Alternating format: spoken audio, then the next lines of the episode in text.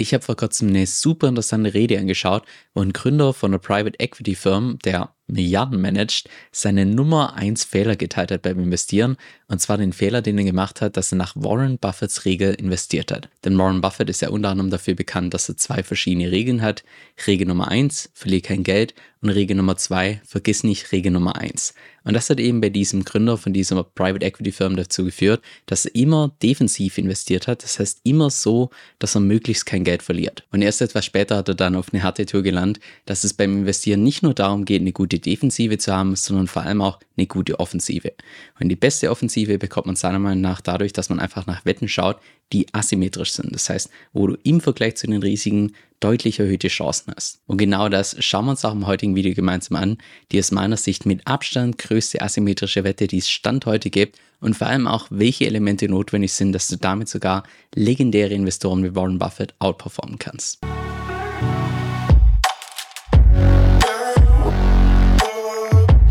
Hi, mein Name ist Kevin Söll und auf meinem Kanal lernst du über alles, was mit DeFi zu tun hat, Decentralized Finance inklusive auch verschiedene Strategien, wie du aus deinem Kapital das Maximum rausholen kannst. Und genau um dieses Thema geht es auch im heutigen Video, dass wir uns mal die aus meiner Sicht mit Abstand größte Investitionsmöglichkeit anschauen, die wir jetzt die nächsten paar Jahre haben. Bevor wir gleich ins Video reinstarten, hoffe ich zumindest, dass du höchst skeptisch bist, weil wenn dir hier auf YouTube ein 31-Jähriger weiß machen will, dass er eine Strategie kennt, um legendäre Investoren wie Warren Buffett outzuperformen, der ein Vermögen aufgebaut hat von satten 113 Milliarden Dollar, derzeit der fünf reichste Mensch der Welt ist, also das sollten normalerweise alle Alarmglocken schon mal läuten. Deshalb lasst uns an der Stelle mal ganz vorne starten, dass wir uns zunächst mal anschauen, was überhaupt eine asymmetrische Wette ist um welches konkretes Asset es dann tatsächlich geht und vor allem auch, welche Elemente notwendig sind, um bei diesem Asset tatsächlich erfolgreich zu investieren. Mit asymmetrischen Wetten sind im Wesentlichen Investments gemeint, die relativ hohe Chancen haben im Vergleich zum Risiko oder auch umgekehrt ein relativ geringes Risiko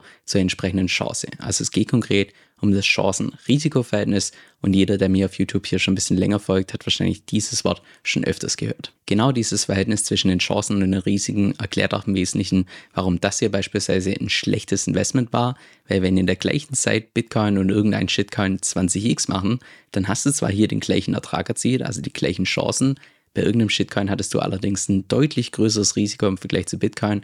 Das heißt, in dem Fall war Bitcoin das deutlich bessere Investment im Vergleich zu irgendeinem Shitcoin. Soweit vermute ich jetzt nicht viel Neues, deshalb lass uns mal anschauen, was denn gerade von diesem Chancen-Risiko-Verhältnis in den letzten paar Jahren am besten performt hat. Auf dem Chart siehst du beispielsweise, wie verschiedene klassische Investments über die letzten drei Jahre performt haben gerade was das Chancen-Risiko-Verhältnis angeht. Also hier auf der linken Seite die Y-Achse die entsprechenden Erträge, hier die X-Achse das entsprechende Risiko und hier hast du noch die Inflationsrate dargestellt als Vergleichsmaßstab, als Benchmark. Und da siehst du beispielsweise, dass über die letzten drei Jahre der SP 500 ein relativ gutes Investment war, aber natürlich auch mit einem gewissen Risiko einherging.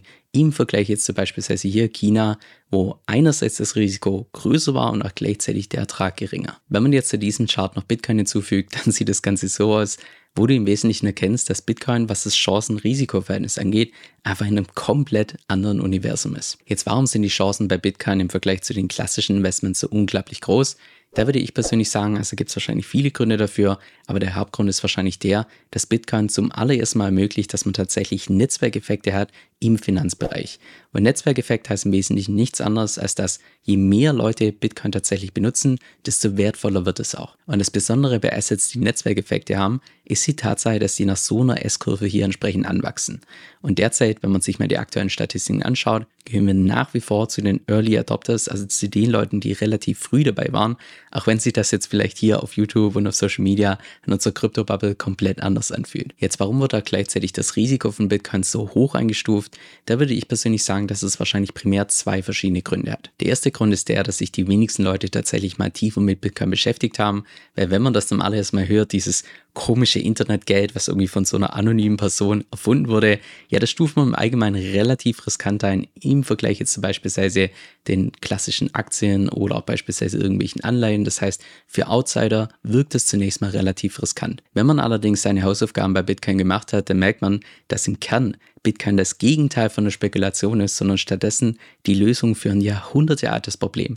Das heißt, für Insider, für die Leute, die tatsächlich eine tiefere Recherche gemacht haben, das sieht die ganze Skala ein bisschen anders aus. Die stufen wahrscheinlich Bitcoin hier als das ein, was das geringste Risiko hat. Dann irgendwann später kommt wahrscheinlich Ethereum und danach die ganzen anderen Altcoins, genauso auch wie Shitcoins. Und noch der zweite Grund, und das ist jetzt tatsächlich der Knackpunkt, denn die allermeisten, ich sag mal, klassischen Investoren tun das Risiko von einem Asset dadurch einstufen, dass sie sich die Volatilität anschauen. Und das sehen wir natürlich in der Vergangenheit bei Bitcoin eine brutale Volatilität mit hier eine Korrektur von mehr als 70 Prozent, über 80 Prozent.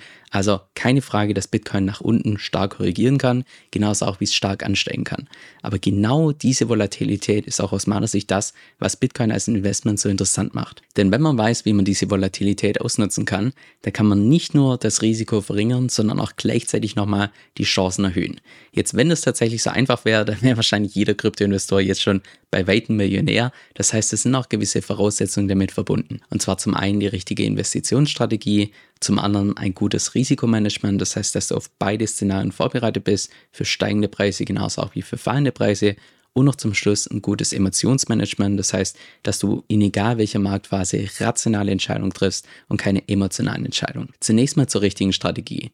Ich würde mal behaupten, dass das klassische Hodeln, also dass man einmal seine Coins kauft und dann für immer entsprechend hält, dass das wahrscheinlich die beste Strategie war für diejenigen, die relativ früh dabei waren bei Bitcoin, als Bitcoin auch im Cent-Bereich gehandelt wurde oder im Dollar-Bereich. Also da konnte denen wahrscheinlich nichts Besseres passieren, als das Ganze zu hodeln. Jetzt Stand heute mit Hodel noch reich zu werden, ich würde mal behaupten, das geht schon, aber das, ja, da muss man sich halt darauf gefasst machen, dass es dann halt wahrscheinlich mehrere Jahrzehnte dauert, bis es tatsächlich, ja, einfach sich so viel vermehrt hat, dass man dadurch reich geworden ist. Wer dagegen die Makrozyklen ausspielt über diese vier Jahre, das heißt von der Volatilität entsprechend Gebrauch macht, und noch zusätzlich DIFA-Protokolle benutzt, der kann an dieses Ziel, reich zu werden, in Anführungszeichen, schon deutlich früher kommen, indem er beispielsweise einer Strategie folgt, wie beispielsweise der EBE-Strategie. Jetzt aktuell kann man aus meiner Sicht diese Zyklen noch super ausspielen, weil wir Stand heute noch die Situation haben, dass der mit Abstand größte Teil von dem Kapital, was derzeit im Kryptomarkt steckt, kommt von den ganzen Retail-Investoren, also das, was die smarten Investoren als da Money bezeichnen, weil die einfach grundsätzlich zyklisch handeln. Das heißt, dann kaufen, wenn die Preise hoch sind und dann verkaufen, wenn die Preise niedrig sind.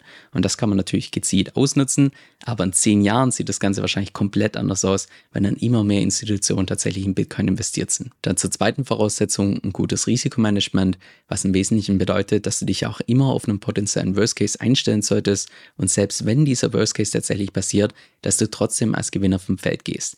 Und das heißt natürlich auch gleichzeitig, dass du deine Strategie nie so auslegen solltest, dass du maximal viel verdienen kannst, weil wenn du mit so einer All-in-Mentalität tatsächlich an Investments rangehst, heißt es auch gleichzeitig, dass du in so einem Fall im Worst Case alles verlieren kannst. Und die dritte Voraussetzung, ein gutes Emotionsmanagement, dass du in egal welcher Marktphase wir uns derzeit befinden, dass du immer rationale Investitionsentscheidungen triffst, was sich in der Theorie deutlich leichter anhört, als es dann tatsächlich in der Praxis ist, weil das erfordert, dass du erstens reflektiert bist und zweitens, dass du auch super ehrlich mit dir selbst bist.